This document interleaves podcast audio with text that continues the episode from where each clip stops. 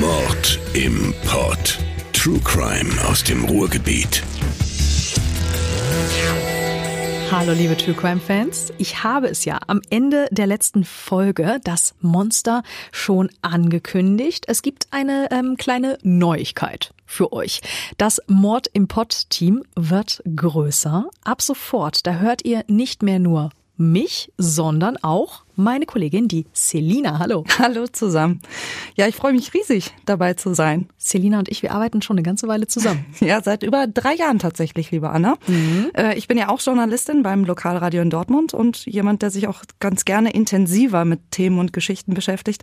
Das ist ja hier im Alltagsgeschäft nicht ständig möglich. Deswegen bin ich sehr glücklich, jetzt mit im Team zu sein. Und ich kann euch versprechen, Selina ist genau die Richtige dafür. Als ich ihr damals von meiner Idee über diesen Podcast erzählt habe, da kam sofort, oh, das finde ich toll, das ja. würde ich auch gern machen. True Crime ist genau mein Ding. Und deswegen ist sie jetzt auch mit dabei. Und ähm, Selina, du wirst auch gleich die nächste Folge übernehmen. Mhm. Anfang Februar erscheint die. Verrat uns schon mal, worum wird's da gehen? um einen Fall, der in Witten geschehen ist vor rund 20 Jahren, und zwar den Mord an dem 33-jährigen Frank H. Der Mord war ja nicht nur äußerst brutal, er hat auch eine regelrechte Medienhysterie ausgelöst und damals Schlagzeilen gemacht als sogenannter Satansmord von Witten. Unter anderem, weil eben die beiden Täter, das Ehepaar Ruder, behauptete, Satan hätte ihnen den Mord befohlen.